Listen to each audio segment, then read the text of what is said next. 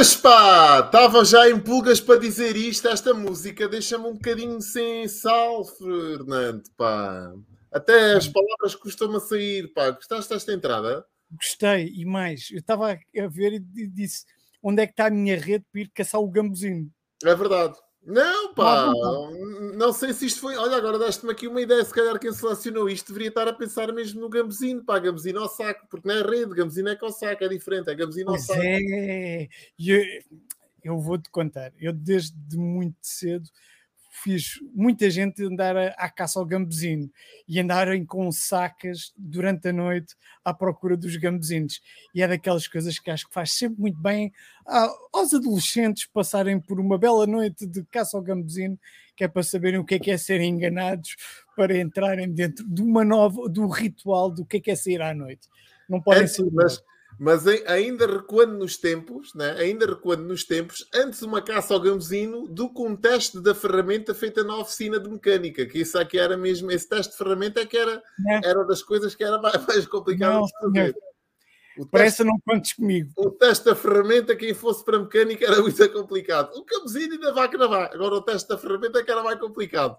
Sim, deixa lá isso. Fernando, pá. Como é que tu estás? Olha, estou muito entusiasmado, pá. Eu não sei se tu sabes. Deixa-me só dizer isto, que as pessoas às vezes começam a entrar aqui e pensar assim, "Ei, pá, mas o que é que aquele gajo fumou?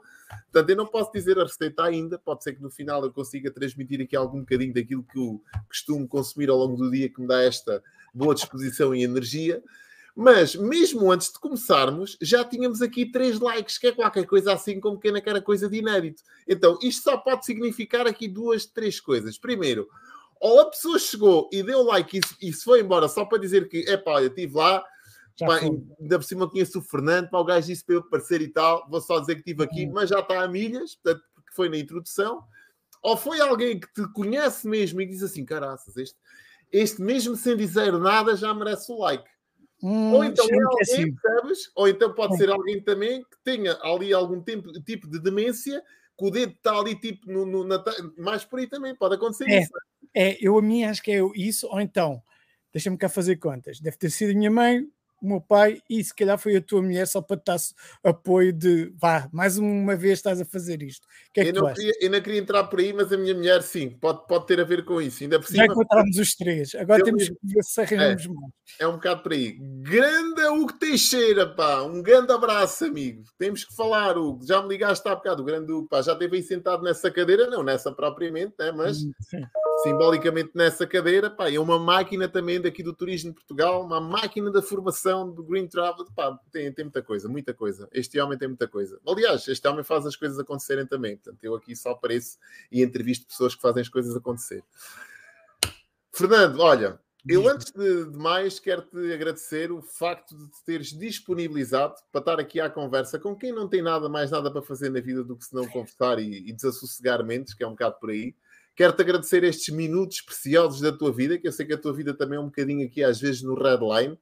Um, e agradecer-te o facto de teres exposto aqui um, um parênteses àquilo que está a acontecer à volta para te concentrares aqui e sempre perguntares muita coisa acerca da terra dos gambezinhos, que é uma coisa que eu gosto muito e que dou muito valor, é alguém que vê uma terra dos gambezinhos e não me pede um guião de perguntas, quer dizer, que é aquilo às vezes que já que é, que é uma coisa engraçada, pá, manda-me lá aqui o guião só para eu perceber mais ou menos aquilo que vou. E pá, e tu não, tu, como algum, como já a grande parte do número dos convidados que- eu tenho tido aqui, isso diz muito das pessoas e também diz muito de mim, significa que a malta está confiante, né? Está confiançuda, confiançuda.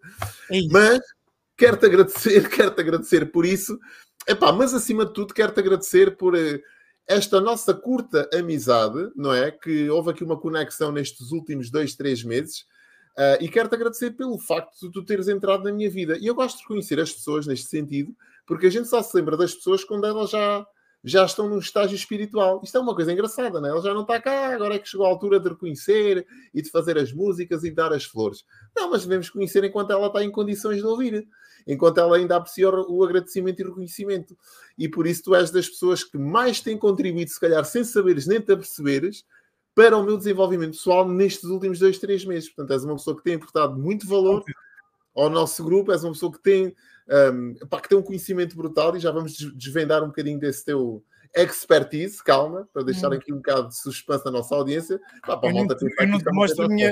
A única coisa que eu não te vou mostrar é, é o- a minha agenda preta, está bem? Não, essa aí, mas eu posso, eu posso mostrar a minha. A minha está aqui, a minha está aqui. A minha está aqui com fitinhas, com fitinhas e tudo. É a mesma agenda, que isto pode, pode, pode suscitar aqui algumas dúvidas, mas é a mesma agenda, portanto não é nada. Não é Bíblia, não é Bíblia. Então, uh, agradecer-te por isso, né? E, e para quem não te conhece, né? E as pessoas do outro lado devem estar aqui a perguntar: é pá, mas é que aquele indivíduo, pá, bem quem é que é pá, pá, quem é? Quem é? Quem é? Quem é que é o Fernando Batista? Quem é o Chrome?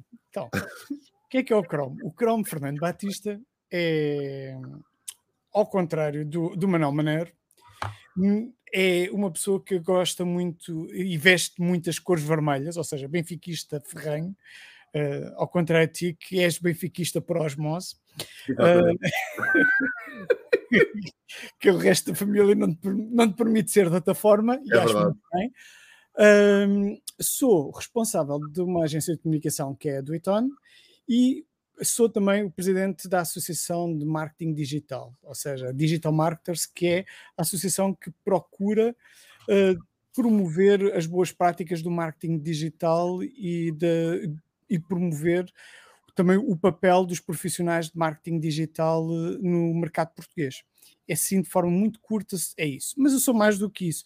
E isso eu normalmente não deixo transparecer tanto, a não ser para aqueles amigos mais próximos e que têm a possibilidade de perder tempo e, e, tardes comigo, como já aconteceu contigo, e já houve outras oportunidades em que pudemos estar juntos e pudemos conversar mais um bocadinho. Mas este é aquele Fernando Batista que toda a gente conhece.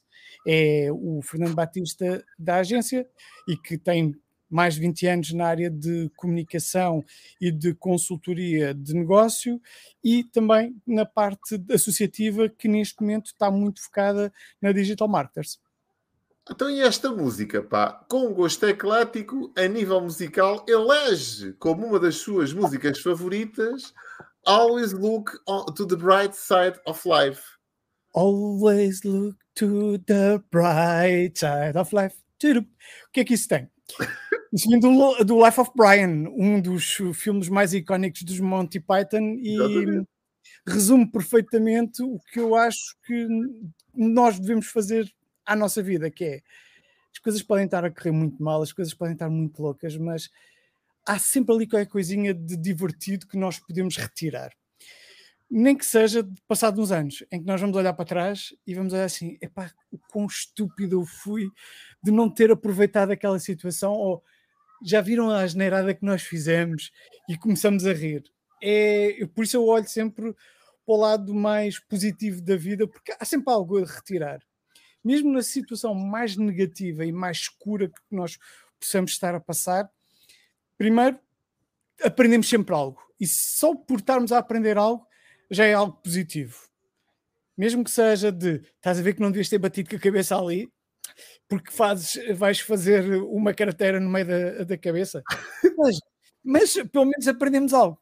Exato. Já não vamos meter mais.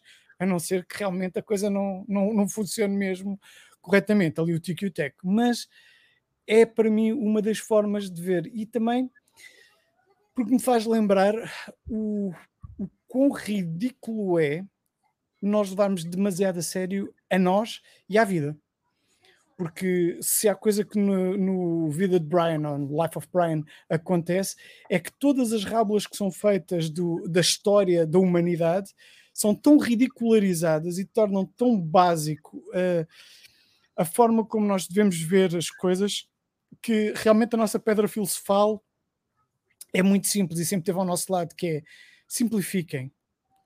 Keep it simple. Que é mesmo estúpido. Que é, é mesmo. Tipo, vírgula, stupid.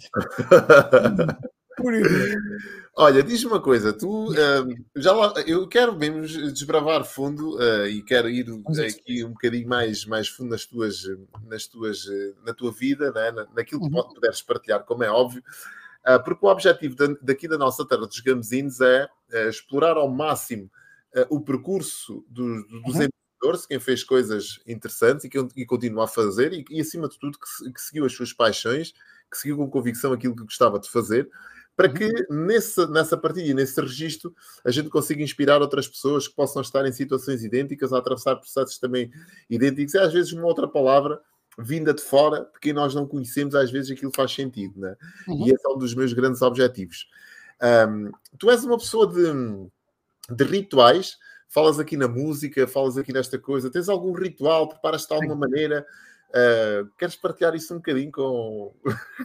Bom, Deixa-me dizer, o meu ritual são rituais diários que é assim que eu começo o dia, claro, todos os dias e, e não é nada do outro mundo, que é manhã acordar e me ir rapidamente à casa de banho, que é natural, que quando acaba de se fazer aquelas necessidades fisiológicas imediatas, parar e antes de começar a olhar para o resto, meditar automaticamente.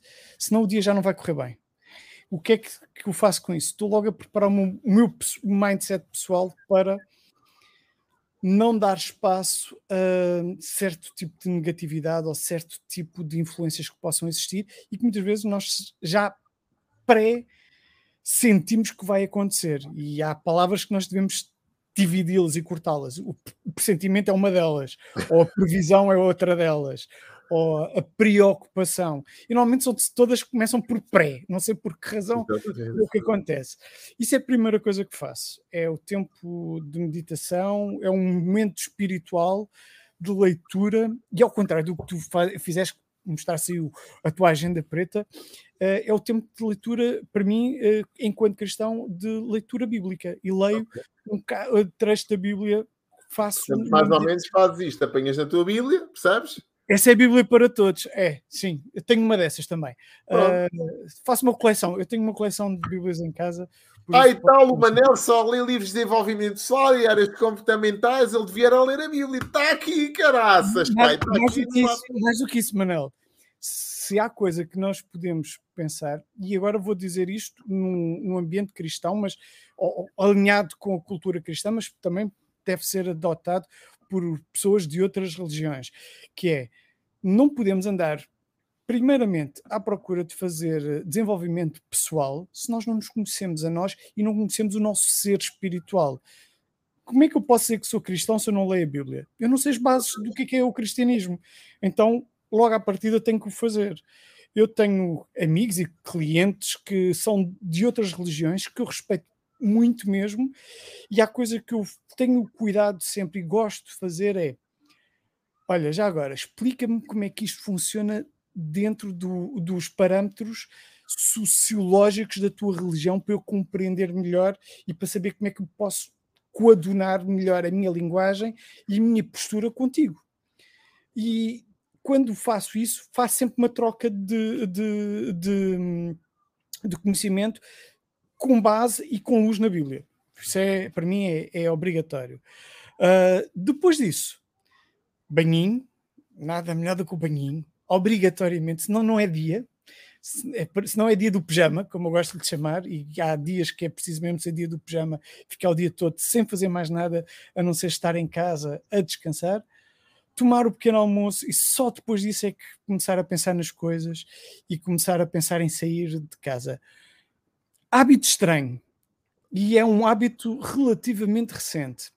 Fazer sudoku antes de sair de casa também. Caramba. Fazer uma tabela de sudoku. Uh, é uma coisa boa que os telemóveis nos ajudam.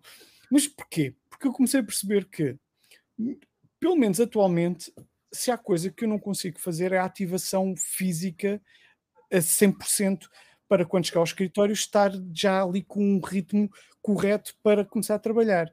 Então se eu vou só a conduzir, metade do meu corpo não está ativo e mesmo a parte mental está dormente. Porque o que estamos a fazer é, já são muitos movimentos de hábito, que já não é pensar. E o Sudoku obriga-te a pensar logo de manhã. Obriga-te os neurónios a falar logo. Ou seja, o Tiki Tech obrigatoriamente tem que falar a mesma linguagem e ajuda e ajuda-nos logo a ativar também a linguagem lógica, que é uma linguagem que para mim não é aquela que começa logo a funcionar. A linguagem caótica é a primeira que funciona, que é a linguagem criativa. Uh, então, esses são os meus parâmetros logo que tenho que fazer logo para a coisa funcionar. Quando vou para o escritório ou quando chego ao escritório, não é? Primeira coisa que eu procuro sempre fazer com a equipa, até às nove e meia, fazermos logo um apanhado de o que é que fizemos, o que é que não fizemos, porque é que não fizemos, o que é que está a bloquear não estarmos a fazer, então depois sim planearmos o resto do dia. E a partir daí eu não quero saber da equipa. Eles, se me quiserem chatear, podem chatear, mas eu prefiro não, não ser chateado, faço as minhas coisas e de vez em quando digo assim umas três ou quatro coisas meio malucas que é para nós nos rirmos e, e, e trabalharmos. E eu tenho uma coisa, atualmente no escritório onde estamos, nós trabalhamos em quadrado. Um bocadinho a tática de Alves Barrota, da padeira, que, que é. Estamos técnica todos, do quadrado. Sim, a técnica do quadrado, que é juntámos mesas grandes e fizemos um quadrado onde estamos todos à volta de, de, dessas mesas e assim todos nos vemos uns aos outros. E se houver alguma coisa é só levantar um bocadinho a cabeça, toda a gente já viu que alguém vai dizer alguma coisa e fica logo atento. Não é preciso dizer nomes, não é preciso estarmos a levantar, ou quando é preciso levantar, levantamos, vemos o que é que está a acontecer no computador e de resto vamos para o nosso trabalho porque trabalhamos muito também com comunicação assíncrona com o team, Microsoft Teams e com outras ferramentas do tipo. Então vamos fazendo esse tipo de trabalho. E percebi que é uma forma de comunicar muito mais gira. Já não é. Eu que sempre trabalhei em, em open space, senti que havia aquela falha porque as pessoas trabalhavam, mas gostavam de ter privacidade. Eu consigo ter privacidade na mesma a trabalhar na tática do quadrado porque quem vê é só a pessoa que está ao meu lado. E é se eu quiser, que eu posso baixar um bocadinho o, o, a, o computador ou posso pôr um bocadinho de lado e a pessoa já não vê, não é por aí. Uh, nem eu quero estar olhar, que, que ninguém esteja a olhar para o computador do lado. É mau sinal, sinal que não tem nada para fazer.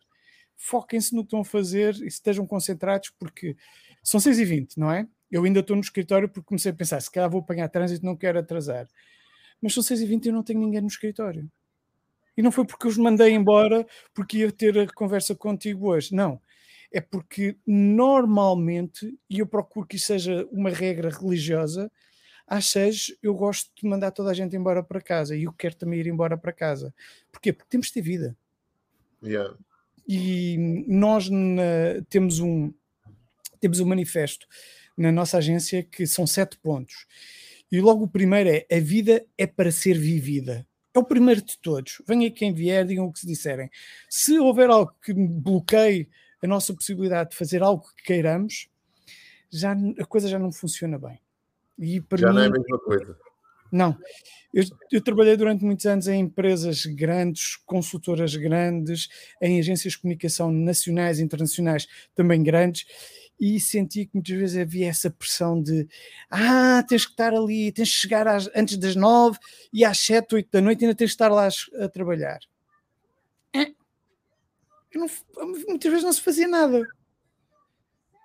E as, o mais produtivo é saber que eu tenho que trabalhar naquele período de tempo e daqui a bocado eu vou-me embora e vou fazer as minhas coisas de casa. E quando for para fazer as minhas coisas de casa, o computador vai comigo só por uma razão. Porque pode haver a situação de haver alguma urgência ou então no dia a seguir não ter que ser necessário ir ao escritório. Mas eu posso estar em casa a trabalhar na mesma. E só por isso é que levamos o computador. Caso contrário, nem isso fazíamos. É, é religioso. Temos que dividir o tempo de trabalho do tempo pessoal. E eu, cada vez mais, sempre foi uma luta minha, e, e, cada vez mais eu ando a lutar para que isso no meu dia a dia aconteça e que para que quem trabalha comigo nunca chegue a conhecer o outro lado, o lado de ah, são sete da tarde, ainda tenho muita coisa para fazer, vou ficar aqui até às oito, nove horas da noite. Não, uma coisa é haver um, uma exceção, um dia que aconteça algo, como um evento em que temos de fazer isso. De resto, não, por favor, não é, não é forma de viver. Mais nada. Olha, já lá vamos também, que eu quero depois tu partilhes umas dicas em relação àquilo que andas a fazer nessa, nessa tua transformação, que é importante também perceber, uma coisa que eu, que eu já há algum tempo me apercebi e também desenhei a minha vida em função desse, deste estilo, né? desta pretensão.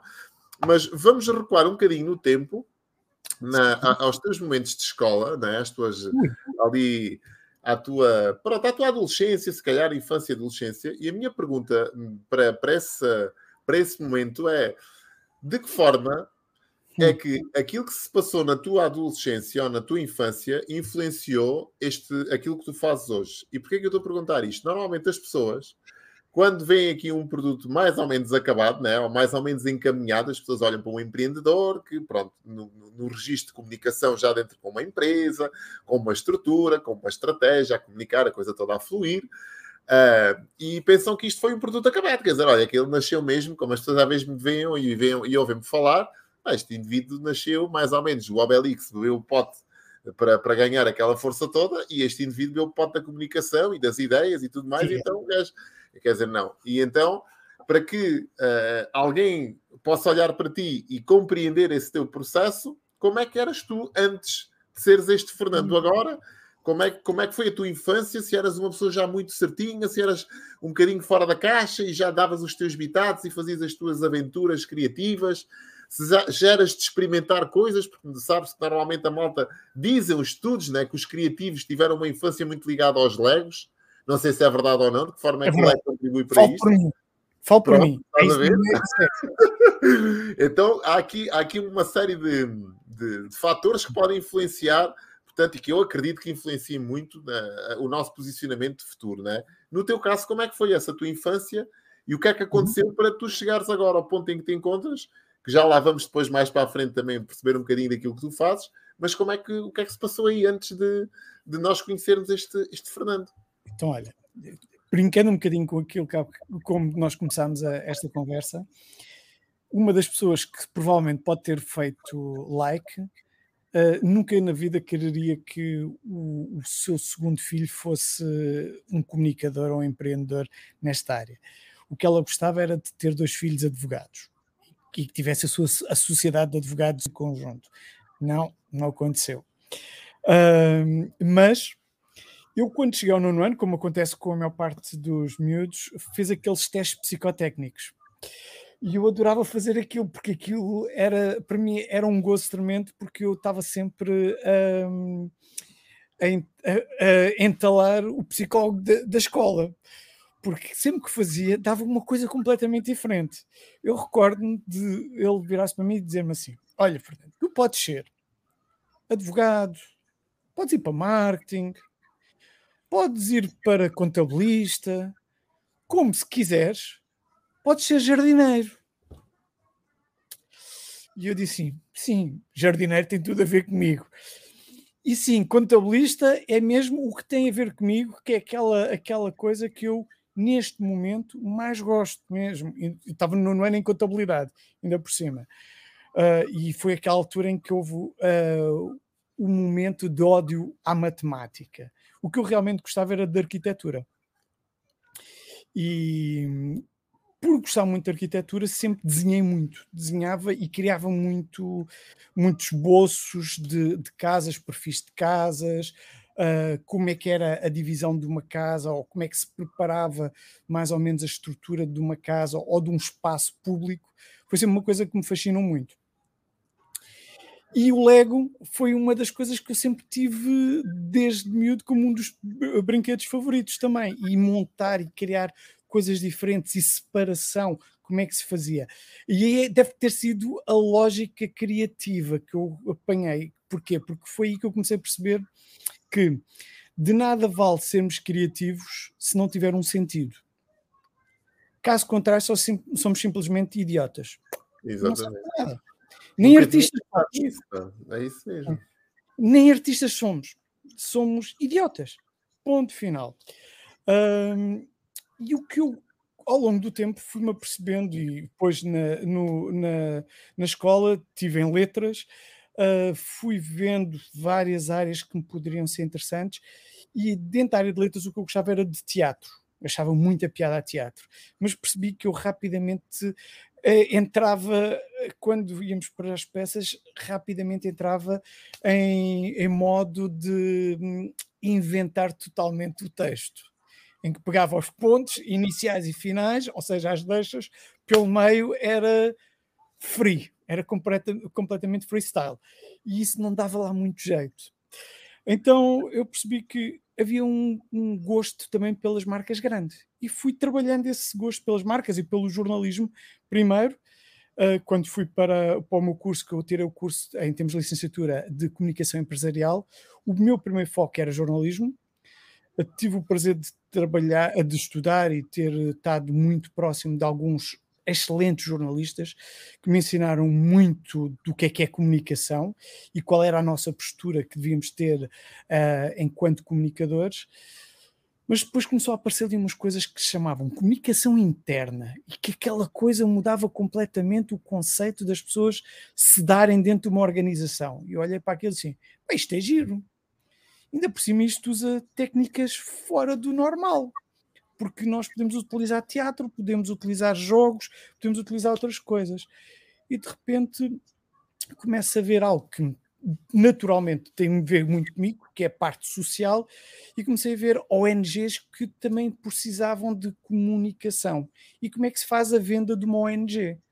Tanto é que eu acabei a minha licenciatura fazendo um, a minha tese de licenciatura em como criar uma marca comercial de uma organização, organização sem fins lucrativos e utilizei como base a AMI, Médicos Sem Fronteiras, que foi, uma, foi um clique tremendo para mim, porque percebi que nós no marketing não temos que pensar somente que o marketing suporta as vendas de forma comercial, mas também pode suportar uma área social, o que é, uma, que é, que é bastante interessante.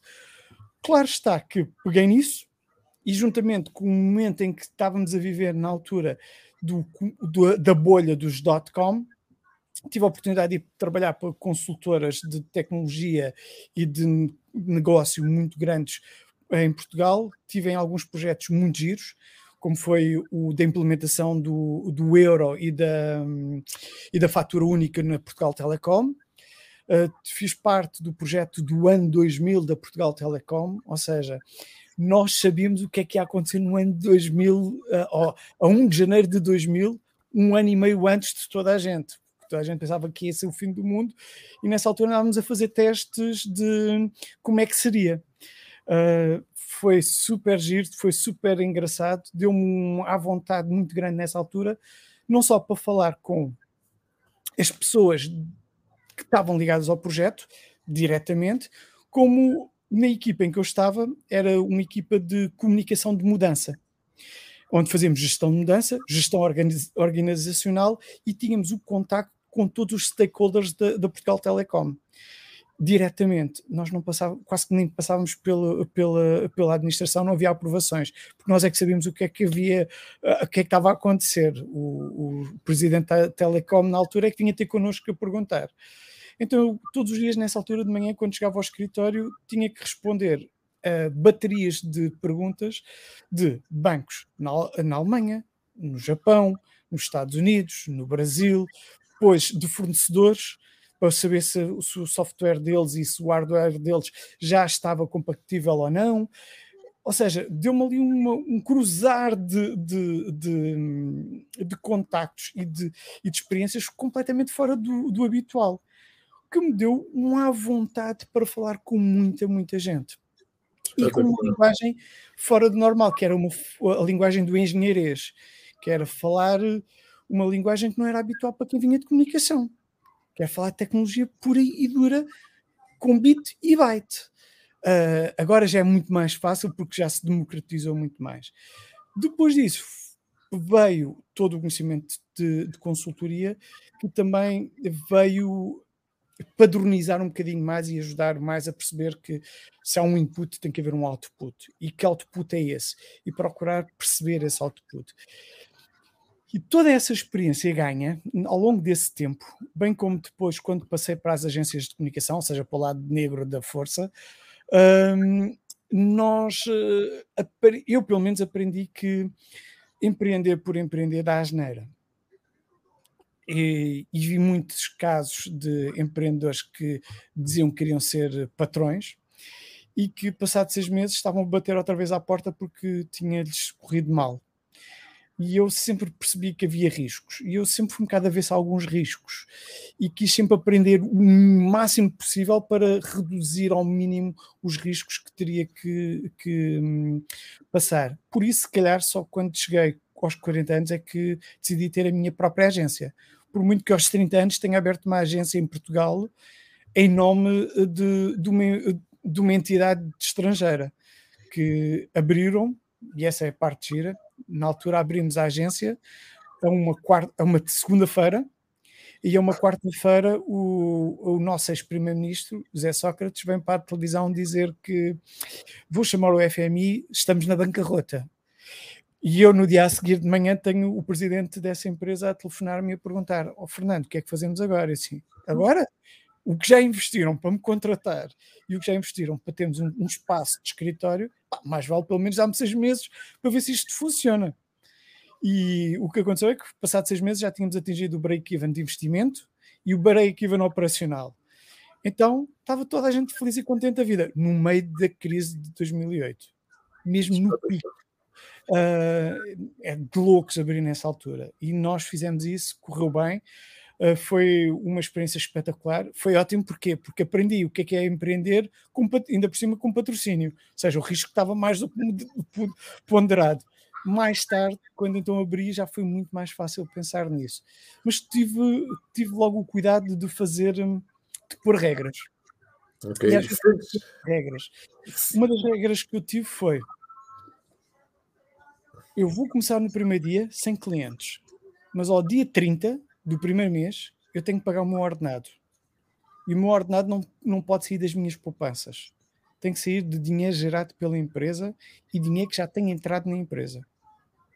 E o que é verdade é que, desde que a, a agência abriu, nunca, nunca atrasei o meu ordenado, nem o ordenado de nenhum dos colaboradores nunca ficou ninguém a receber dinheiro parcelado, nada disso. Ao dia, no pior dos cenários, ao dia 30 estão a receber o ordenado. Para mim é obrigatório. Quer dizer, há um mês, todos os anos, é que ninguém recebe ao dia 30, mas a culpa não é minha. Fevereiro é pequeno, não há nada a fazer. Mas eh, de resto, no último dia do mês, toda a gente recebe o ordenado. Diz-me uma coisa: sentes que abriste no momento certo a, a empresa? Sentes que Uh, aos 40, neste caso, foi, foi a altura onde tu já tinhas essa consciência económica, consciência social, consciência empresarial, uma série de consciências que foste adquirido ao longo dos anos, se calhar por seres esse intraempreendedor antes de seres empreendedor. Sentes que chegaste um momento em que, sim, era, era o momento certo? É assim, se for por essas valências, sim. Se for pelo, pelo ser no seu total, não. Foi uma. E, e se calhar foi a altura errada para, o, para empreender. Uh, mas só daqui a mais um ano ou dois é que eu te consigo dizer se foi ou não. Por, por, uma razão, porque há coisas que são processos. Ainda yeah. hoje de manhã estávamos a trocar umas mensagens, eu estava na brincadeira contigo a falar de algumas coisas pessoais e que eu dizia: isto é um processo, há coisas que vai sendo com o tempo.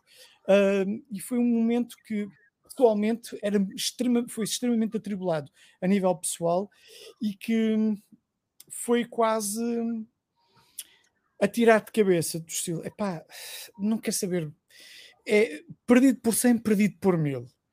Se eu sei gerir, sei.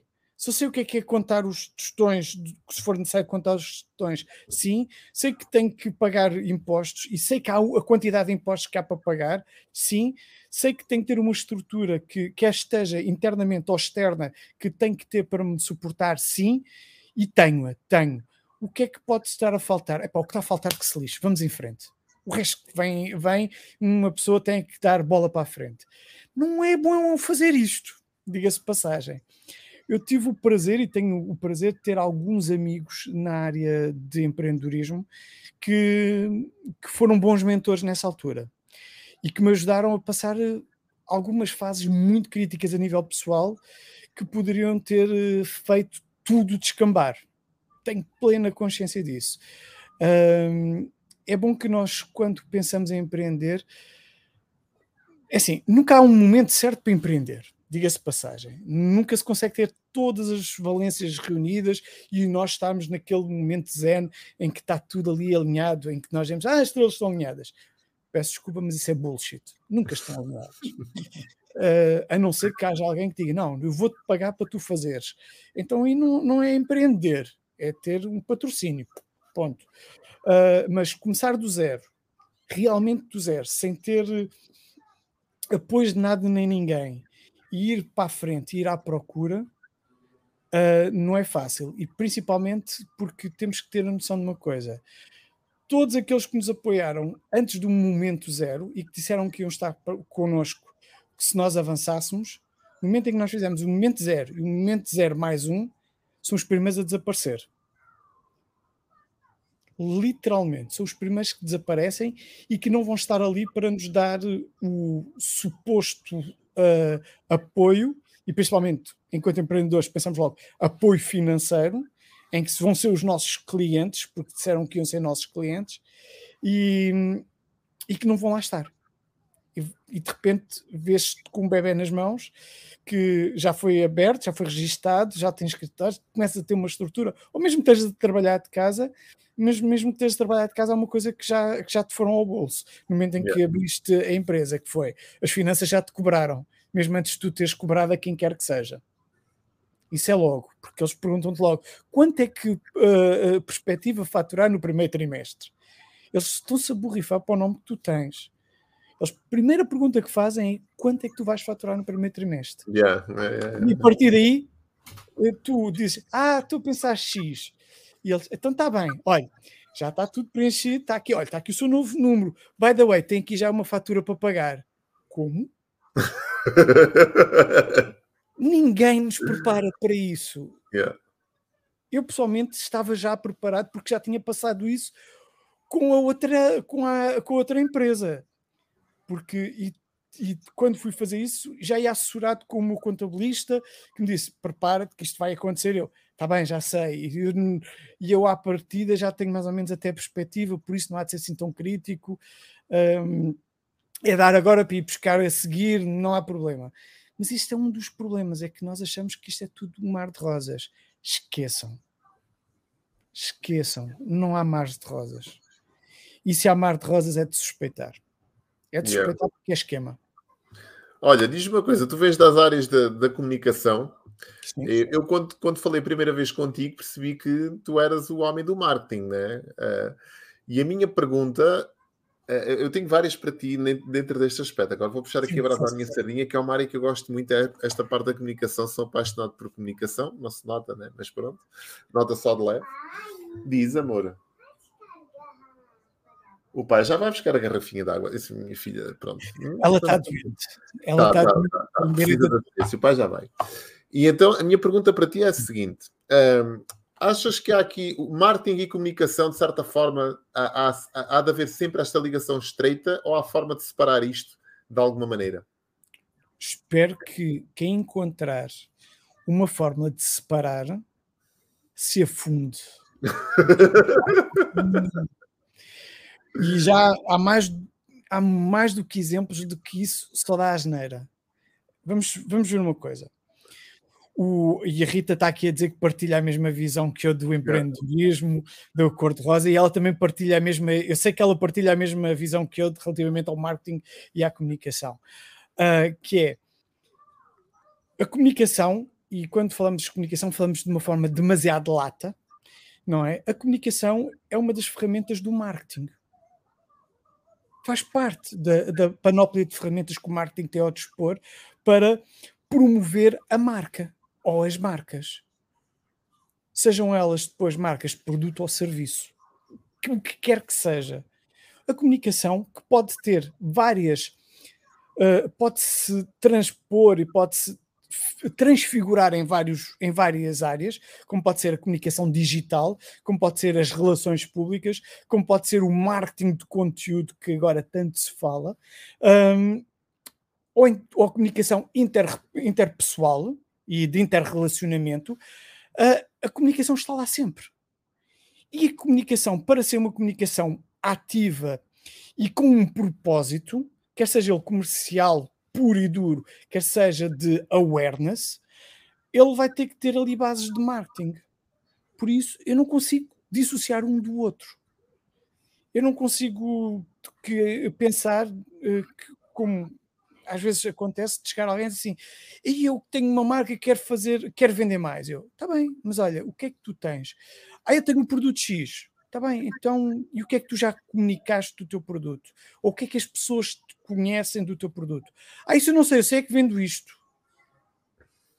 Ah, isso é que eu não sei, só sei que vendo isto. Então, e vendes para quem? Com quem é que são as pessoas que tu falas para, e que te compram? Ah, não sei. Então, olha, volta para trás, vai fazer o trabalho de casa, não vale a pena falarmos porque não sabes o que é que estás a vender.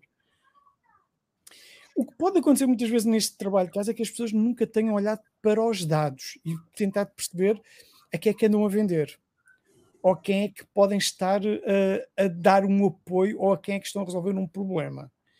Mas quando há um problema, nós depois vamos ter que comunicar e, e nessa comunicação mostrar porque é que é um problema solúvel e como é que a nossa marca pode solucionar esse problema. Ou seja, estamos a comunicar, estamos a marketar algo e utilizar aqui um bocadinho uma linguagem mais abrasileirada.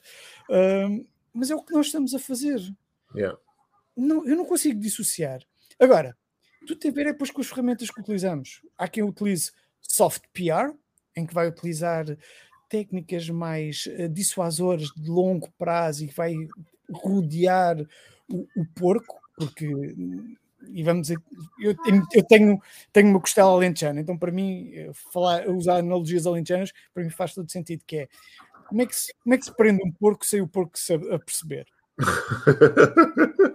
é pondo a cerca devagar, devagarinho, à volta, e cada vez que se põe uma, uma parte da cerca, ele não sentir que está a ficar preso. Yeah. Porque no momento em que ele vir que tem, estamos a pôr a última estaca da cerca, ele vai olhar para nós assim, obrigado. É o que o porco nos vai dizer. Isso é o soft PR, que é o que se faz com soft PR, é o que as nações fazem. Porquê é que nós vamos à Eurovisão? Porquê é que é tão importante, por exemplo, irmos à Eurovisão? Se não é para mostrarmos um pouco da nossa cultura de uma forma leve e de uma forma de entretenimento. Porquê é que é tão importante ganhar uma Eurovisão? Não é para dizer que somos muito bons a cantar, porque se fosse por aí, Portugal já tinha percebido que há muito tempo devia ter saído, porque a maior parte das vezes ficamos sempre nos últimos lugares, não é? Mas é para podermos mostrar que fazemos parte de uma comunidade que Exatamente. cultura pop tem uma cultura que é integracionista. E é isso que, que interessa fazer. Uh, eu sei que neste momento estamos, num, estamos numa fase um bocado crítica relativamente à situação da Ucrânia e da Rússia, mas, por exemplo, a Rússia foi sempre um excelente eh, exemplo de comunicação a nível de, de soft PR. O balé russo, as danças russas, o Kalinka, como nós brincamos muitas vezes, que eles sempre fizeram grandes tours mundiais, mesmo no momento da, no tempo da Guerra Fria. O que é que era? Era tentar minimizar e limpar a, imagem do, de um país e mostrar que havia um, um país para além de que é o que a cultura cubana também sempre fez e que nós gostamos muito do Septaneiro Habanero, que é algo que faz todo sentido. E para nós gostamos muito e pensamos, ai, Cuba, a fumar o, um belo e ir dançar, tem a ver com isso. São o, o ideal que nós vamos criando. E esse ideal e essa, esse universo imaginário que nós criamos sobre uma entidade ou uma marca é feita com, com ferramentas de comunicação. Agora, temos o marketing digital, temos o digital que ainda nos ajuda mais, mas aí estamos a fazer uma comunicação hardcore, que é nós fazemos isto, nós temos esta intenção, estes são os nossos valores. Tu gostas de nós? E por isso mesmo é que eu gosto muito de ler o Simon Sinek e falar muito do Simon Sinek, que é esqueçam lá de dizer o que é que vocês fazem, comecem a dizer o que é que vocês são. Yeah, yeah. Start tipo, ah, esse, esse, livro dele está espetacular. Eu tenho, é espetacular. Quando yeah. começam a perguntar o que é que vocês são e começam a mostrar o que é que vocês são, as pessoas vão se identificar mais, porque as pessoas chegaram a um momento, já antes acontecia, mas agora com o digital ainda mais forte é, de sentirem necessidade de imersão nas marcas e sentirem-se apegadas às marcas. Por isso é que as pessoas gostam da Coca-Cola ou, ou gostam da Pepsi. E quem gosta de uma não gosta da outra se chegarmos a um restaurante, e eu falo por mim, eu sou Coca-Cola fan. Se eu chegar a um restaurante aqui em Portugal e que me digam, uh, eu peço uma Coca-Cola e disserem, ah, não, tenho Pepsi, eu faço a coisa mais parva que pode haver, que é. Então, Olha. Não, não, olha, tragam uma 7-Up. a nível, vamos ser sinceros, por a nível comercial, é estúpido, por uma razão tão simples quanto isto. A 7-Up pertence à mesma empresa Yeah. que, que a Pepsi. Pertence à PepsiCo. Mas não é Pepsi. Pronto. É simples. Não é Pepsi. Espetacular. E assim, eu só mudarei a minha opinião se um dia a PepsiCo chegar ao pé de mim e disser agora quero que tu me com- comuniques as minhas marcas. E eu posso dizer, eu torno-me fã da Pepsi. Claramente. E nunca mais vou falar bem da, da Só quando, for, só quando fores embaixador. Olha, está aqui a Rita, já, já tinha dito qualquer coisa. Ganda Rita, pá, beijinhos, amiga, boa tarde. Ela, entretanto, diz aqui que partilha da tua visão e depois Uhum. diz também que a maioria não tem noção de que as relações públicas já faz marketing de conteúdo muito antes do marketing digital, Verdade. sem dúvida. E depois coloca-te aqui uma questão: qual é a tua visão de futuro para as relações públicas nesta era digital? Boa, e eu gosto dessa pergunta porque é uma pergunta que, por acaso, eu já tinha estado a falar com a Rita ah, ah, sobre este tema anteriormente, mas eh, é bom, porque este é um daqueles temas que neste momento vive-se muito no, no agora e no já e no instantâneo. E o que é que faz? Faz com que as pessoas só pensem que atualmente digital PR que é como se trata eh, agora das relações públicas, tem a ver com marketing de influência. Não é. O marketing de influência é simplesmente o mesmo que já antes fazia com patrocínio, só que acelerado e muito mais pontual. Como as- tem estratégias próprias, é verdade, mas é muito acelerado nesse aspecto. O que as relações públicas têm a fazer na era digital, primeiro, são as únicas pessoas e, e isto pode escandalizar algumas pessoas, espero que não, mas se alguém se escandalizar, podem me contactar e eu explico depois mais detalhadamente e ajudo a perceber isso, que é, são as relações públicas são as únicas pessoas dentro das organizações e mesmo fora que devem ser chamadas para apoiar em situações de comunicação de crise. Ponto. Porque são os únicos que sabem contar uma história. Venha quem vier. Os bons copywriters normalmente vêm de duas escolas vêm da escola do jornalismo, mas são copywriting o mais leve. Se queremos copywriting puro e duro de venda e que está mesmo focado, chama ao Relações Públicas que ele faz isso. Porque ele vai olhar primeiro, vai perguntar logo aquilo que é importante, que é o público. Ok. O que é que tu queres vender? A quanto tempo? Qual é que é o teu timing? Se é para já, vamos entrar no hard selling. Se não, vamos fazer aqui o soft selling, vamos, vamos, eh, vamos engordar o, o, o sapo. Vamos, vamos aqui engordá-lo de modo a que ele fique ali prontinho. E, o, e, e, nas- e- e quando falamos de comunicação de crise, é preciso saber argumentar e argumentar com cabeça fria. E o argumentar com cabe- cabeça fria e ponderando isso é o que todos os dias um Relações Públicas faz. Relações Públicas faz isso todos os santos dias, quando está a criar um comunicado de imprensa, quando está a telefonar a um jornalista para apresentar uma ideia de um cliente para uma entrevista, ou quando está a apresentar uma ideia de um artigo de opinião espetacular sobre um tema super, hiper, mega que está agora aí na berra, se ainda não está na berra, vai estar, e tu vais ser aquele que vai ser o primeiro a ter esse, um artigo sobre este tema. By the way, eu sou o gajo que sabe escrever sobre isso. E, e metes a, a buchinha do nosso cliente. Isso é o que nós fazemos todos os dias enquanto relações públicas. E isto no marketing digital e no digital continua a funcionar. Agora, o que nós temos que perceber é que as relações públicas estão a tomar um poder maior do que tinham antes. Porque antes, há, há vários modelos comunicacionais que são importantes termos em noção. Há um deles que é o modelo POEM, que é muito falado em termos de, de marketing digital, ou o modelo POEM, que na realidade é uma travesti- travestização do modelo que vem das rela- relações públicas.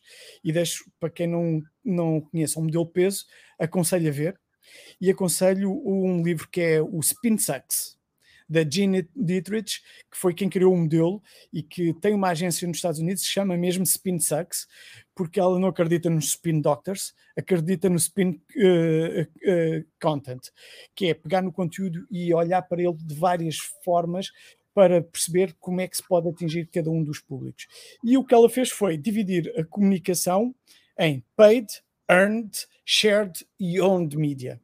E o que antes acontecia era que, no meio destas quatro áreas, as relações públicas estavam só no earned media, que era focado nos jornalistas. Agora, com o digital, as relações públicas puderam criar, começar a criar para as marcas owned media, ou seja, criar sites, criar plataformas digitais onde possam promover conteúdo próprio da marca, onde pode estar a vender diretamente ou não a marca, de modo a passar a sua mensagem. E isso nós vemos com as marcas, com, com quando se vê normalmente, há 20 anos atrás, só vimos o, um, um site que era um, um site montra das marcas e depois passou a ter os blogs. O que é que é os blogs? É home media. É onde nós começamos a contar as nossas histórias. E isso é um dos pontos. Só que isto só não é suficiente. E devido às técnicas que foram desenvolvidas ao longo de quase um século em termos de relações públicas um, de forma estruturada, porque há duas profissões que são as mais antigas do mundo, é o que eu digo. Uma delas é a prostituição e a outra é a, é a comunicação. E na comunicação, a publicidade e as relações públicas andam sempre mãos dadas. Porque depois de aparecer a prostituição, foi necessário vendê-la. E teve que haver argumentos. Aí seja, entrou o marketing, aí que entrou o marketing. Lá está. Estes, estes ferramentas de marketing já lá estavam. Uh, e eu digo estas coisas desta forma, devia ter, devia ter juízo. Uh, mas isto leva-nos a que é necessário fazer o broadcasting da informação. Que é isto, por exemplo, que nós estamos aqui a ter. Isto podia ser uma conversa de café onde nós podemos juntar sete, oito amigos e estávamos todos a conversar sobre o tema. Mas agora, com isto, nós podemos estar aqui a falar e pode ficar ad eterno para outros ouvirem. Yeah. Coitados dos que vêm no Eternum. Uh, mas pronto, é um pedaço de história que nós estamos a criar, é um pedaço de conteúdo que nós estamos a criar que pode ser usado de milhentas formas uh, de hora avante quer por ti, quer por mim, quer por outros que achem interessante isto. E voltamos ao Simon Sinek. O Simon Sinek, quando criou uh, o Golden Circle, um, e quando ele estruturou isso e foi convidado por, para ir ao TED Talks, ele nunca na vida estava à, à espera de, passado dois, três anos, tornar-se numa das principais TED Talks de sempre. E já passaram quase 20 anos desde aquela TED Talk que ele fez, e continua a estar no top 3. Estamos a falar de algo que, que, que, é, que é inimaginável para muitas pessoas. By the way, para quem ainda não viu, Golden Circle, TED Talks, Simon Sinek, são os melhores 7 minutos da vossa vida. Uh, se calhar não vos vai dar prazer imediato, mas vai-vos trazer um, um, uma visão muito elucidativa do que é que é comunicar e o que é que é comunicação digital, que vem dentro desta questão da Rita, que é as relações públicas batem nestes pontos todos. As relações públicas continuam a contar histórias. Foi o que sempre fizemos. Só que agora temos mais meios. E mesmo a publicidade começou a perceber que não podiam viver da forma como viviam. Tudo isto que nós vemos dos influenciadores e começar-se a criar histórias das marcas, como aconteceu, uh, por exemplo, com a Pesca Nova e o Lourenço Ortigão há uns anos atrás, que começaram a criar as receitas do Lourenço. Na altura, o Lourenço não sabia cozinhar um peixe, ok? E ele agora é dono de restaurantes e acho muito bem e tem um bom restaurante e tudo. Mas naquela altura, eh, aquilo foi um desafio para ele. E aquilo veio de uma, de uma agência de meios e da agência de publicidade. Mas quem deu a ideia e a base veio de uma agência de relações públicas. Esta foi a gênese dessa história. E da equipa de comunicação da Pesca Nova. Tal como outras marcas foram procurando esse, esse trabalho. Por isso é que é fácil para quem está nas relações públicas olhar e dizer assim: ok, eu tenho um público que é os jornalistas, depois tenho um público que são os influenciadores digitais. Mas eu não quero os influenciadores digitais só para dar a cara e dizer ah lá e tirarem a bela da selfie. Querem que eles contem uma história e ajudam-nos a contar uma história.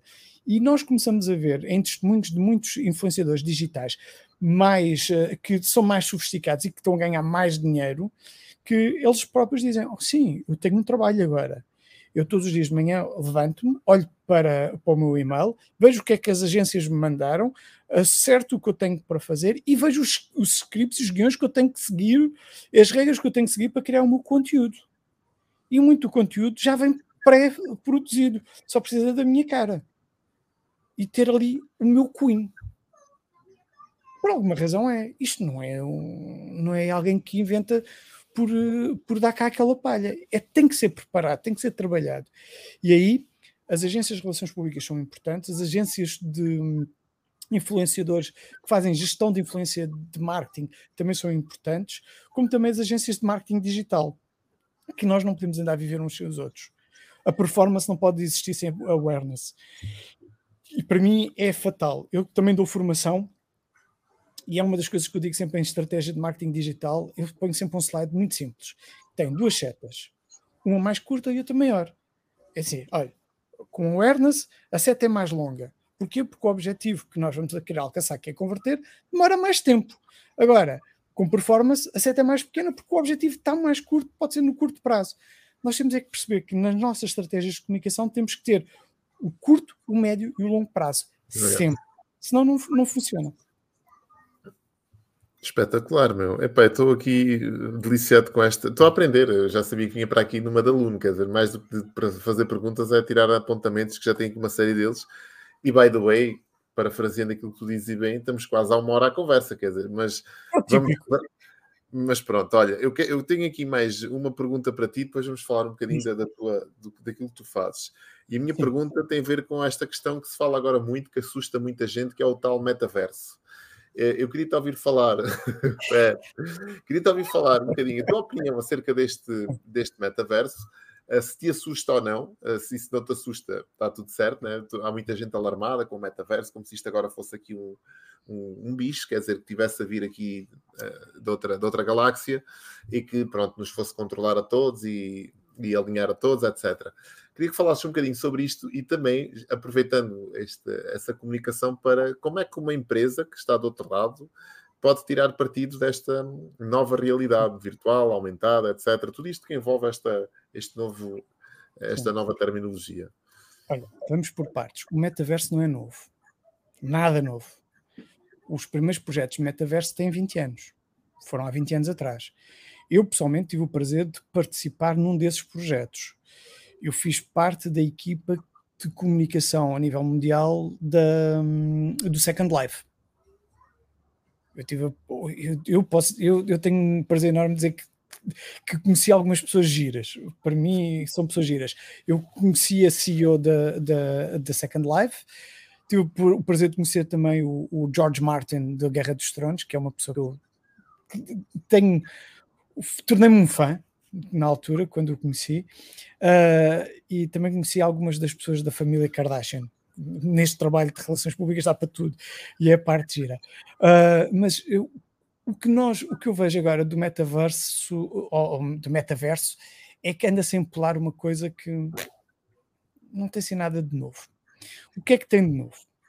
É que neste momento as pessoas já têm meios tecnológicos uh, que lhes permitem mobilidade dentro do metaverso, que há 20 anos não existia. Há 20 anos, o telemóvel, smartphone que existia, não era assim tão, tão smart quanto isso. Yeah. Uh, ele dava para jogar o jogo da cobra, dava para jogar uh, o da maçã e dava para fazer, uh, para mandar e-mails. Ok? Que era um Ericsson que se virava, que era muito giro, e também vi um da Motorola, há 20 anos atrás. E nessa altura, nós, para trabalharmos no metaverso, tínhamos de estar num computador, e nessa altura toda a gente usava computador de torre, ou seja, os desktops. Agora é que todos andam de laptop e andam com, com tablets e com telemóveis. O grande, o grande diferenciador não é o, mei, o medium, o medium, mas sim o, a ferramenta com que nós acedemos. E na altura foi esse o grande problema do, do Second Life e do Second Life não ter vingado. Mas mesmo assim, o Second Life teve vários projetos bastante interessantes em Portugal. Um, dois deles foi, um foi a presidência da República, que éramos dos únicos países que tinham uh, um, tinha, que o seu presidente podia dizer que era presidente no mundo real e no mundo virtual, na altura, e também os Correios de Portugal, que tinham mesmo uma loja aberta e tinham uma coleção de selos que só existia no Second Life.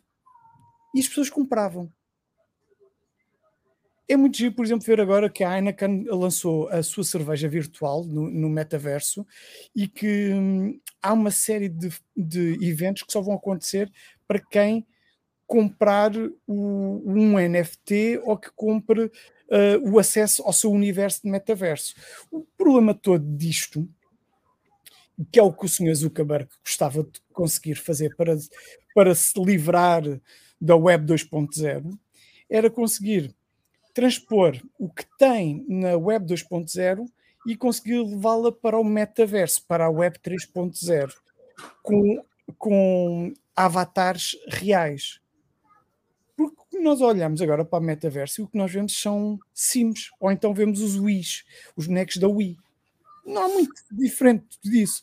Uh, mas isso já havia jogos que são muito mais rebuscados. O Dungeons, uh, Dungeons and Dragons já o fazia, World of Warcraft já o fazia. Há jogos com uma expansão mundial que nós não conhecíamos e que já o faziam. Já havia o conceito de metaverso que nós temos neste momento. Se o conceito de metaverso vai ser este que nós temos à data de 2022, não. Vai ser muito diferente e por isso vai ser necessário cada vez mais um, o crescimento da virtualização. E quando falo aqui da virtualização, não é da virtualização desses mundos. O que é preciso é que esses mundos comecem-se a conectar, porque neste momento existem palhotas, todas elas divididas e que não falam entre si. Quando elas começarem a, a criar tubos de ligação entre elas, ou corredores de comunicação, aí a coisa começa a ser gira. Aí é que a coisa vai ser, vai ser gira.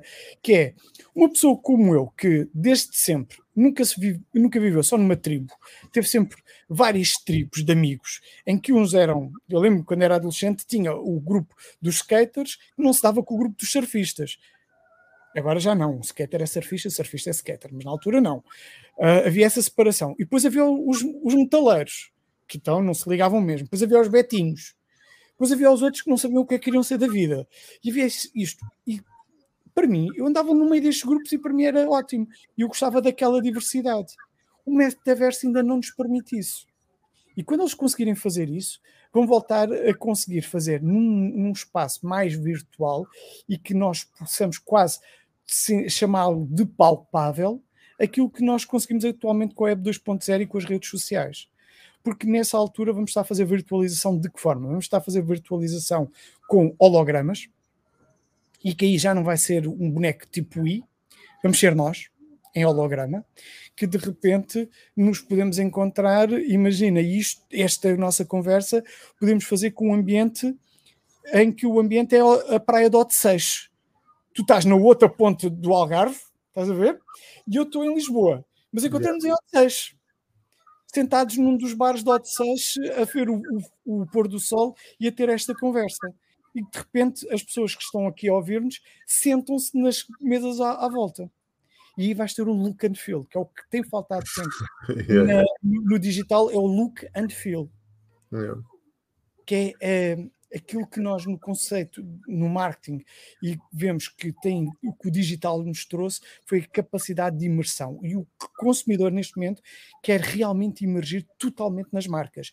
Já emergiu em termos de conceito e valores, porque permitiu que as marcas assumissem valores humanos, já assumiu essa imersão em em tempo real quando vamos para um festival de música ou para vamos a algum lado e permitimos a experiência com as marcas, senão não chegávamos ao Rock in Rio e não tínhamos toda a gente duas horas, quando mal aquilo começa, a fazer fila à espera do sofá da Vodafone, não é?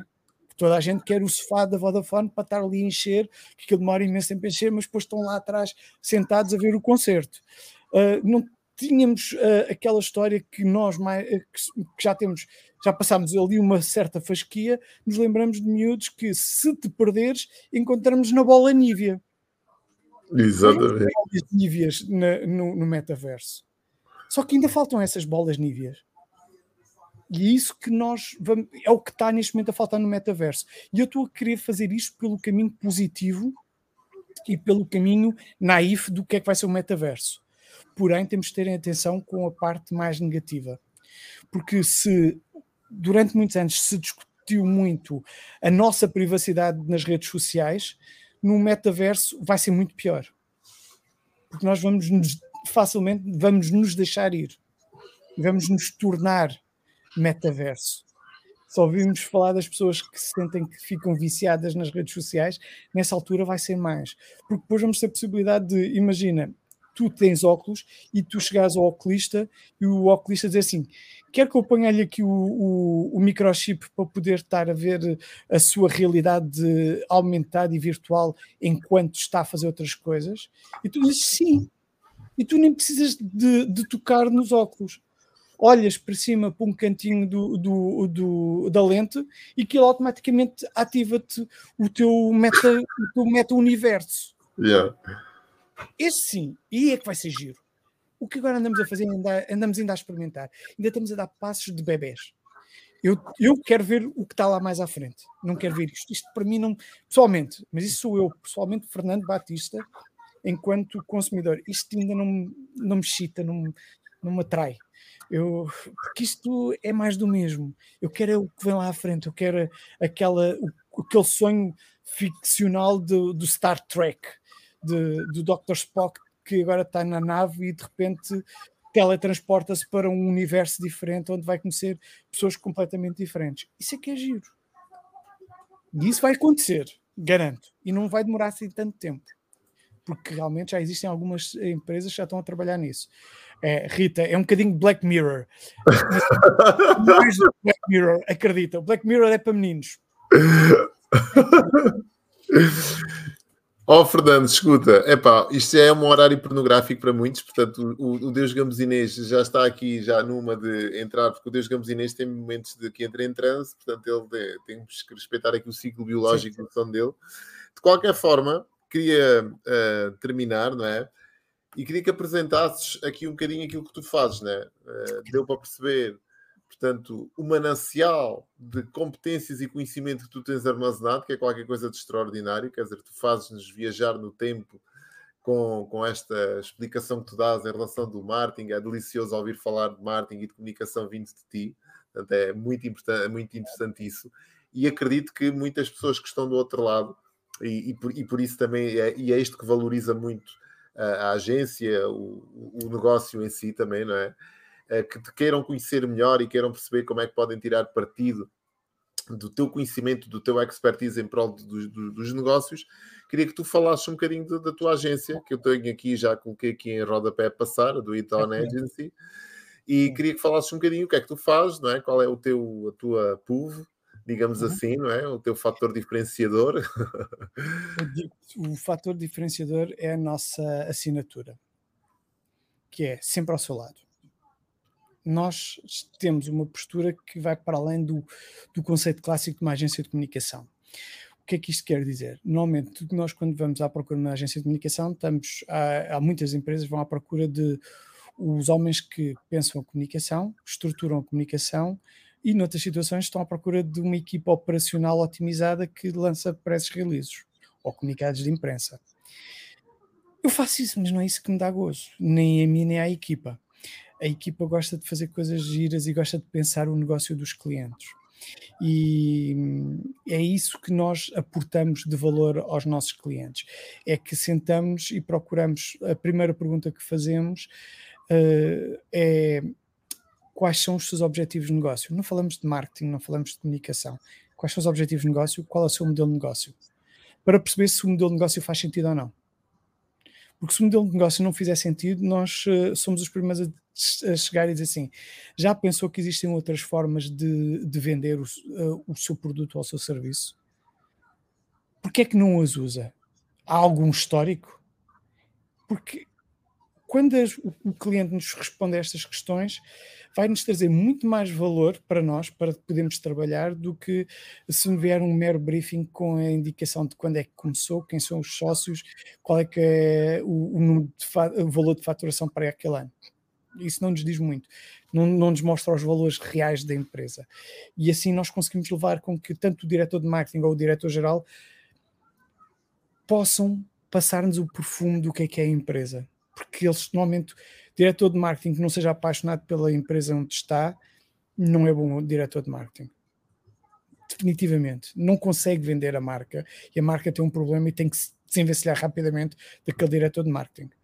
Um, e acontece o mesmo com os diretores gerais. Diretores gerais que não sejam apaixonados pela empresa, o melhor a fazer é arranjarem alguém que tome conta e eles façam algo, mesmo que seja operacional, muito básico, dentro da empresa e que sejam lá considerados o patrão. Ótimo, mas deixem com quem se apaixone pela empresa.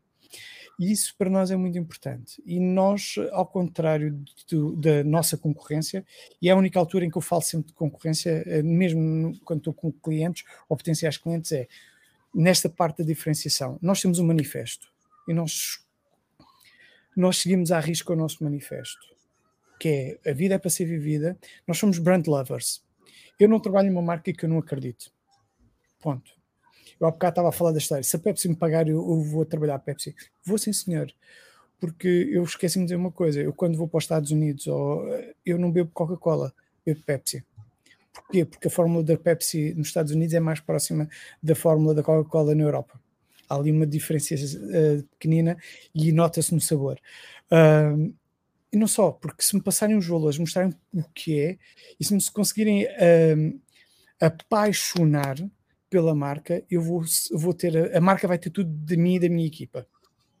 Nós fazemos o pino, fazemos o caminho todo de, daqui até Fátima uh, uh, de forma dessa forma, uh, a fazer o pino, sem problemas. E nós, ao fazermos isso, estamos a dar aqui o, o, o cunho pessoal e procuramos dar a cara pela, pelas marcas. E isso é algo que é uma vantagem em trabalhar com a agência de comunicação que é a agência de comunicação pensa a marca, vive a marca.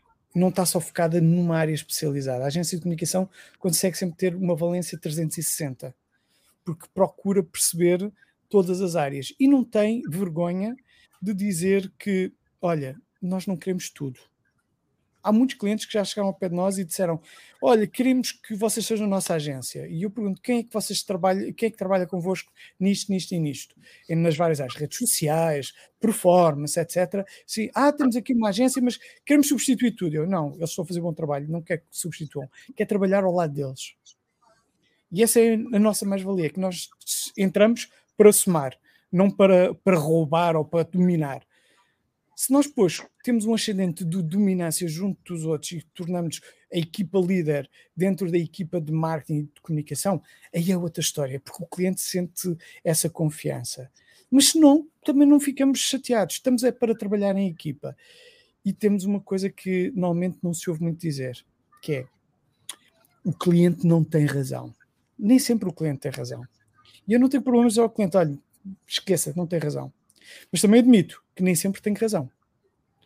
E porquê? Porque nós procuramos é trabalhar com dados e com números. E para nós os números têm valor. Números por, por números não, não dizem nada, mas quando nós lhe damos camadas de informação e começamos a dar camadas de dados e, e correlacionamento de informação, eles ganham um valor espetacular. Que muitas vezes outras áreas não conseguem ter. Por muito que na área de, de, marketing digital isso não aconteça muito, até porque há essa consciência de que os dados vão-nos ajudar a, a potenciar e desenvolver estratégias. Agora, ter a noção de que os dados ajudam-nos a potenciar estratégias e que nos podem ajudar a contar histórias é que é espetacular. E eu tenho um cliente que é horrível, vou ser muito sincero, em termos de sex appeal, é do mais estranho que pode haver, do pior que pode haver, quem ouve, quem ouve falar deles diz assim, que horror, como é que tu gostas de trabalhar com eles? Mas é o cliente que mais vezes consegui até agora pôr na televisão, na rádio, nos jornais e que em tudo, em todos os meios, tanto em Portugal como lá fora. Porquê? Porque temos a capacidade com ele de trabalhar dados. E quando trabalhamos dados em áreas críticas e muito obscuras, que as pessoas têm medo ou que as pessoas não percebem, é giro. E nós gostamos de fazer isso, nós gostamos de contar esse tipo de histórias. Não, o Chapa 4 não, não, não desincentiva. E nós gostamos de ser desafiados. E isso é o que, enquanto agência, nós gostamos: é desafia-nos que nós vamos sair do, da reunião a dizer. Hum, a próxima vez que nos encontrarmos, não só vamos querer te responder aos teus desafios, como ainda estamos a lançar um desafio maior. É, é nossa gente, ponto. Não é só minha, é da equipa. A equipa também tem isso e estamos a falar, lá está, na tá, tática do quadrado, toda a gente tem direito a falar, toda a gente tem, tem direito a pensar, quer seja o sénior, mais sénior, como seja a pessoa, que, o estagiário que acabou de entrar porque o estagiário que acabou de entrar tem uma visão fresca de coisas que nós já não conseguimos pensar da mesma forma. Se calhar vai-nos dar ali aquele clique tipo: epá, olha que o gajo, ou aquela medida tem razão no que estão a dizer. E nós damos muito, respeitamos muito isso. E essa inclusividade, essa capacidade de trabalhar isso, uh, faz-nos faz nós diferentes. Definitivamente. Faz com que nós tenhamos uma personalidade própria. Isso sim. Porque eu não, eu não considero que tenha concorrência nas agências de comunicação. Cada um tem a sua forma de trabalhar. Ponto. E, e, e para mim é muito importante ter uh, colegas no mercado. Muito. O que é que nós trabalhamos muito? Relações públicas, redes sociais, fazemos-la integradas numa, numa estratégia de comunicação digital mais abrangente. Performance, trabalhamos em parceria com uma boa equipa de performance, que por acaso a pessoa em causa já passou por aqui, já, já andou à caça. Máquina, é uma máquina, é uma máquina. É uma máquina mesmo, o, João, o Joãozinho. Uh, e temos outras áreas onde nós, se não tivermos as valências internas, vamos buscar os melhores aqueles que nós sentimos como melhores, que muitas vezes não são aqueles que são vistos no mercado como os melhores, mas são aqueles que nós percebemos que em interação connosco vão potenciar a marca, vão exponenciar o potencial da marca acima do esperado pelo cliente. E isso para nós é, é essencial. Aqui a Rita tem uma pergunta, né? E tu já acabaste por responder. Eu parte, né? Sim, Portanto, tem ver com... isso. É isso mesmo, ok. Olha, e eu, eu, vou ter que fazer esta pergunta, né? Porque lá está, na, na minha, antes de, terminarmos isto, na minha, uh, na minha, no meu processo e no meu percurso, uh, vejo que do outro lado existem também muitos empreendedores, né? Como eu, que são aqueles uh, empreendedores também mais singulares, como coaches, como mentores, como pessoas que querem, portanto, vingar a marca deles, a marca pessoal uhum. deles. e de que forma é que tu também podes ajudar nesse sentido? Porque vamos lá ver, uh, chegar, uma empresa chegar ao pé de ti, não é? neste caso, uh, e tu olhas para os números, olhas para, para, para, a oferta, digamos assim, para a comunicação, e a coisa mais ou menos dá para ter, ter ali uma ideia com a tua experiência, com o teu expertise, sabes mais ou menos quais são os interruptores que estão desligados, o que é que tem que ser acionado, se existe permeabilidade parte da direção ou não para evoluir para outros voos se, se a empresa é flexível, se não é, se a estrutura admite uh, que tu entres e redefinas aqui uma estratégia, pronto, isso aí está tudo certo. Mas então e aquele empreendedor que hoje se vê tanto, aquela malta, como eu, olha, cá está, aquele indivíduo que quer fazer a diferença na vida das pessoas, com livros, com comunicação, com formação, quer entrar assim para a vida das pessoas adentro, de que forma é que tu também podes fazer essa assessoria, ou esse apoio, ou essa consultoria e esse acompanhamento? Porque uh, às vezes já é difícil, não é? e eu, eu falo porque eu acompanho em ambientes de mentoria muita malta que se está a transformar nessa pessoa, nessa marca pessoal, que hoje em dia eu acho que também é uma, é uma vantagem, acaba por ser uma vantagem e às vezes injusta, né? aquela tal vantagem injusta que se trabalha, a pessoa quando trabalha o nome dele e a marca dele, quando, quando toca qualquer negócio, eh, ele está sempre associado para o bem e para o mal, quer dizer, também, como é óbvio, né? Mas de que forma é que tu também podes uh, aportar esse valor e se aportas esse valor, Uh, e se trabalhas com esse tipo de, de, cliente também, que é mais aquele cliente singular, mas que tu vês ali um potencial que às vezes é preciso, ele não tem, porque eu, eu falo por mim, eu sou aquela pessoa de estar aqui, de falar, e às vezes as ideias andam a pairar e eu não consigo domesticá-las, porque elas andam lá. Epá, eu preciso de alguém, preciso de algum assessor ao lado que me diga assim, pá, maneira, atenção, olha, está-te a falhar isto, quer dizer, uh, tens que operacionalizar isto, tens que olhar mais para este lado. Não é só apareceres e seres o, o homem bonito e comunicares e falares bem. Atenção, tens que ser assertivo e tens que direcionar para ali, senão as pessoas vão dar aqui tipo borboletas e abelhas à volta da flor e ninguém vai buscar o mel. Ou o pólen, neste caso, para fazer o mel. Percebes? Agora, agora é o momento em que tu vais dizer que vais mudar de, de carreira para a outra carreira paralela que tu gostavas de ter? Aliás, tu já, tu já deixaste a bisca, né? O insight está. Se fizeres isso, eu, eu, eu quero ser. Entrepreneurial stand-up comedy, dizer, o homem já Entrepreneurial stand-up comedy faz todo sentido e tu és uma das pessoas que faria sentido fazer esse tipo de trabalho. Eu já te disse e acho que ganhavas muito dinheiro se fizesses isso. Chegava ao milhão, chegava ao milhão. Ah, se calhar chegavas não sei se chegarias mais rápido, mas chegavas lá, chegavas, de certeza absoluta. Deixa-me dizer isto de uma forma muito simples. Marca, as marcas, mesmo seja uma marca uh, pessoal, é sempre uma marca. Porque, como há pouco falei que nós, enquanto consumidores, deixámos que as marcas começassem a ter valores que são humanas, não é? Hum, caríssimo. Uma marca pessoal é aquela que mais valores tem que tem mais visões, que tem mais coisas boas e coisas más pelo meio. Agora, nós temos é que saber como queremos trabalhá-la. Nós, enquanto agência, temos tido ao longo do tempo alguns clientes nessa área.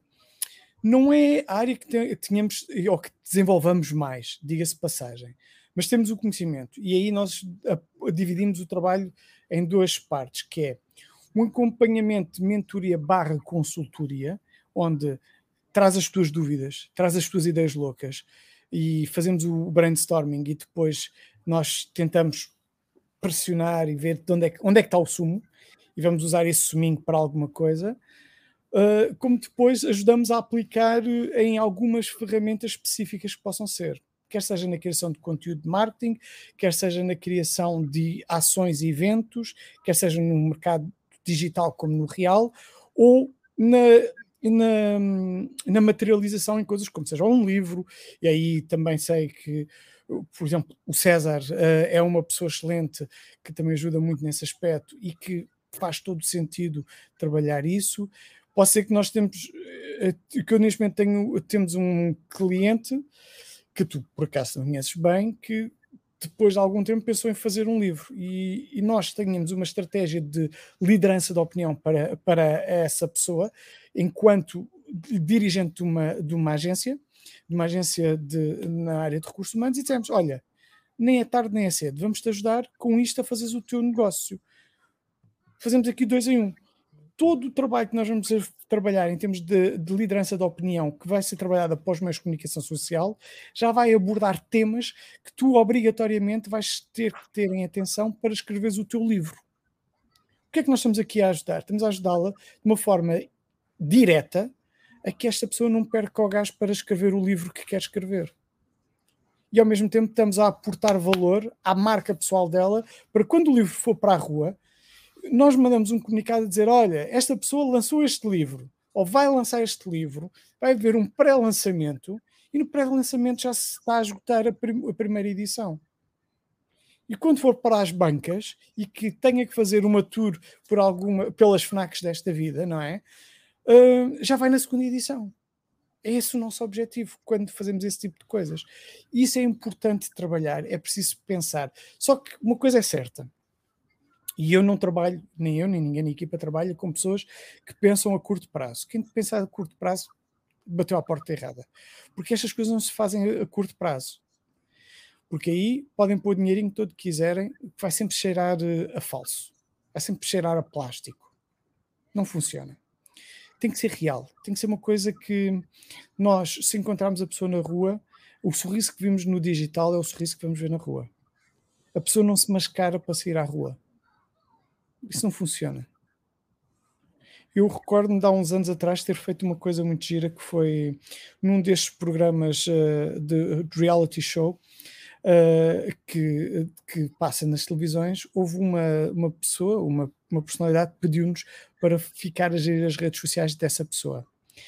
E nós dissemos, ok, fizemos o nosso preço, ela aceitou, tudo bem, e, e ela disse, pronto, então estão aqui os, passo, os dados e os passwords, uh, adeus, boa tarde, vemos no dia em que eu entrar para dentro do programa, vocês começam a publicar. Eu disse, não, falta um mês, a partir de agora, durante este mês, vamos ter tantas sessões juntos, onde tu vais falar, nós vamos te ouvir, vamos te gravar, para perceber como é que tu falas, vamos olhar para a forma como tu escreves e vamos começar a escrever.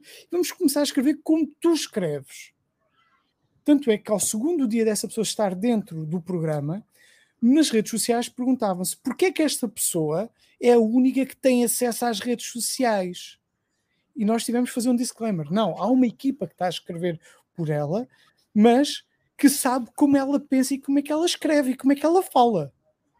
Porque as pessoas não notavam a diferença. Porque nós quisemos ter esta realidade. Isto é extremamente importante para o, para o nosso dia a dia. E temos de ter esse cuidado a fazer isso. Um, e normalmente, quando alguém que procura uh, trabalhar é nestas áreas, principalmente na área do coaching, é mais crítico. É mais crítico, é mais sensível. Porque no coaching é muito fácil deixarmos ser nós próprios. E há uma crítica que faço uh, a muitos coaches que é entram na euforia, eu, eu gosto de chamar a euforia PNL, que é aquela euforia de estamos sempre a motivar, sempre a motivar, sempre a motivar, e de repente já não se tem os olhos assim, está-se assim com os olhos, e nem sabemos que estamos ali com uma visão altamente histérica uh, e, e, psicadélica, e mais valia ter tomado comido ali um, um cogumelzinho que pelo menos tinham o prazer de verem depois o resto, não é?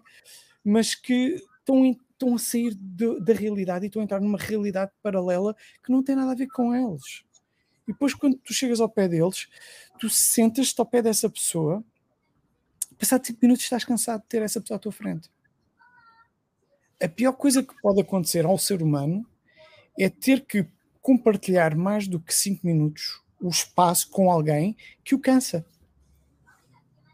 Ninguém quer. Yeah.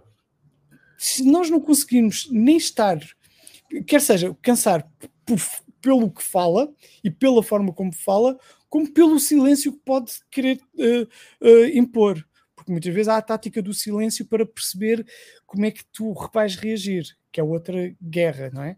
Porque há a regra de se tu consegues passar um dia inteiro em silêncio ao lado de um amigo, é porque é uma amizade a sério. Porque te sentes confortável com essa pessoa sem lhe dizer nada. Hum, é preciso conseguirmos essa, essa, entre aspas, amizade e essa capacidade de empatia esse nível, esse nível, de, de realidade. Porque eu vou ser muito sincero, Manuel. Se eu não sentisse, ou se eu não sentir isso contigo, eu não falo contigo, garantidamente. Eu, Fernando Batista, não falo. Ponto. E tu sabes que isso não acontece, não é? No nosso caso, sabes perfeitamente que é o contrário. Uh, como com, com outras pessoas que, que estão no nosso meio, que sejam comuns, as pessoas percebem perfeitamente quando eu estou a fazer frete ou quando eu não estou a fazer frete. E eu sei que isto não é só, não sou só eu, são todos. Yeah. E nós temos que perceber que nesse setor, esses são setores onde a marca pessoal vive não pelo que nós dizemos, mas sim pelo que nós fazemos e, e como nós reagimos. O fazer e o reagir é mais importante do que o falar. E vou pegar aqui num exemplo prático. A Rita Carvalho, que já comentou aqui muito, é uma pessoa que não fala muito no, no dia a dia, no, no relacionamento connosco, e, mas quando ela fala, toda a gente a ouve e toda a gente para para a ouvir ela pode estar muito calada, mas a forma como ela olha para as pessoas e está a depender o que as pessoas falam, as pessoas não se sentem desconfortáveis pelo olhar dela, pelo silêncio dela. Sentem-se confortáveis porque sentem que estão a ser atendidas e estão a ter a atenção dela. Eu ia dizer isso mesmo. Tu, quando falas com, com a Rita, quando comunicas com ela, sentes que, que ela está ali genuinamente a ouvir-te é. interessada naquilo que tu estás a, a dizer é. para poder depois também contribuir de forma de, pronto, o mais assertivo possível. Sente, e há uma coisa que se sente, é aquilo que estás a é. dizer, não é uma coisa que possa ser mascarada porque sente-se. Não? É? Eu não sou de acreditar naquela história dos cristais, das energias dos cristais e de, não é ainda, não é ainda, calma, calma. Não, é, muito, é muito difícil de eu chegar a esse ponto, mas eu acredito na energia. Yeah. Eu acredito na energia que as pessoas emanam. Isso é natural. Se eu tiver enérgico, eu ponho toda a gente enérgica à minha volta. Yeah. Uh, mas é algo que nós temos que perceber. É que a nossa energia passa sempre. E por muito que nós possamos ter uma postura corporal trabalhada e treinada, há coisas que nós nunca conseguimos uh, deixar de transparecer, que é a nossa mentira uh, da forma como estamos a fazer. Pode ser muito bem trabalhado, mas a nossa verdade e a nossa mentira transparecem sempre, nem que seja yeah. olhos. O corpo não mente, o corpo não está, não está preparado para mentir, sabes disso, é. Né? O corpo é uma coisa que não há hipótese. E como diz aqui, aqui. E vocês têm uma energia Poppy Power! É lá! Mas que grande nome! Oh, oh, oh Fernando, vou, vou, ponderar isto, quer dizer, entre Entrepreneurial Stand-Up Comedy e Poppy Power, escuta. Eu acho que sim, faz todo sentido. MFPP, Manuel Maneiro é. Poppy Power. Hã? Hashtag Poppy Power, é mesmo isso. Já está. Ganda Fernando, olha, não te vou. Epá, escuta, uma hora e 32 minutos. Sabes o que é que vai acontecer? A ti não te vai acontecer nada que tu vais tranquilamente. Eu vou ser chicoteado pelo Deus Gamesinês. Portanto, normalmente quando isto cede, assim, o Deus Gamesinês vem, pá, então, como é que é? Pá? É, é mesmo assim, porque temos aqui um regime militar aqui nesta... Deus Gamesinês já ficou sem luz no rabo. Sim. Esta, esta hora, esta hora dos Gamesinês já está, sim, é, provavelmente já não tem luz no rabo, que é uma coisa que, que preocupa, porque depois no escuro não vai ser possível de identificar. Pois já não encontras o trilho, já é, não encontras o trilho no escuro. Tá Olha bem? cá está, eu já quero comprar os bilhetes para o Maner Show, pronto mas o Maner Show com by Poppy Power. power Olha, by Poppy Power. Tem, tem, aí uma grande equipa. Olha que ela era capaz de montar aí um. A Rita era capaz de montar aí um, um esquema bem engraçado para fazer isso. Epá, temos aqui, temos aqui, temos aqui malta, temos aqui energia para, para, aqui, para fazer acontecer. É, é, é importante perceber isto. Bom, olha, Fernando, quero-te agradecer acima de tudo, pá. Tudo, pá, tudo que tu partilhaste para mim foi eu, eu se, se, não sei se deu para perceber ou não, não segui guião nenhum, as perguntas foram surgindo, uh, e quando as perguntas eh, surgem, significa que o interesse é genuíno e o interesse uh, é, é, é, em perceber um bocadinho mais para mim, para me, para me alimentar, e espero que com, esta, com este alimento também transborde e passe para a nossa audiência e eles consigam também retirar daqui ilações, né? E acima de tudo que que te reconheçam esse valor que tu tens, que eu acho que muita gente já, já percebeu, eu não percebia, né? estou neste mercado há 12 anos, mais aqui no digital, mas em boa hora que tu te atravessaste o meu caminho e se calhar nesta fase que eu estava preparado para te conhecer, lá está, que isto também é importante perceber, né? às vezes as pessoas aparecem, mas nós não estamos preparados para elas ainda. Então ah. acho que aqui esse match fez-se no, no, momento certo. Portanto, no momento certo, sim. Obrigado por tudo. Olha, eu é que agradeço pelo convite e retribuo já o convite para, para a segunda temporada dos, do Chatiron, que nós também vamos fazer. Nós temos o, o nosso, o nosso podcast, o Chatiron, que está agora em stand-by já há muito tempo, mas foi porque quisemos fazer umas surpresas que faltavam, que ainda estão a faltar, mais um mês ou dois, e nós vamos estar preparados para poder gravar, e nessa altura vamos querer uh, que tu estejas e que aí seja eu que esteja calado, vai ser giro. Vai ser giro. Porque aí é 20 minutos só. E aí Espetacular. É, é, é maneiro show, total. É one shot, one kill, straight to the point, pronto, já está. É, um é, é para as pessoas poderem ouvir no meio do trânsito. Espetacular, pronto, olha. Conta Fique comigo. Convite lançado. Conta comigo, é só dizeres o dia, a hora e, e, e lá estarei. Ok. Obrigado. Fernando, obrigado por tudo. Obrigado a quem esteve aqui durante uma hora e meia, mais de uma hora e meia a ouvir-nos e, e, foram pessoas que estiveram sempre aqui, que eu percebi. Houve outras que foram entrando, foram saindo, foram comentando, mas o que é facto é que isto fica gravado para que este valor possa ser partilhado. Para partilhem à bruta mesmo, que é aquilo que eu quero é que vocês partilhem isto à bruta. Voltamos na próxima quarta-feira com um convidado. Epá, vamos ver, não prometo que seja tão especial quanto este, porque isto a fasquia vai ficando cada vez mais alta e vai sendo difícil transpor isto, né? Agora, o que é que eu vou fazer? Pá, tem que reinventar aqui outro Fernando, quer dizer, é uma coisa assim, mas pronto. Há muitos Fernandes, há, há, aí muitos Fernandes. Há muita volta escondida, há muita volta escondida, há muita volta escondida. Voltamos na próxima quarta. Abraços e beijos, Fernando, obrigado por tudo. Abraço. Tchau. Tchau.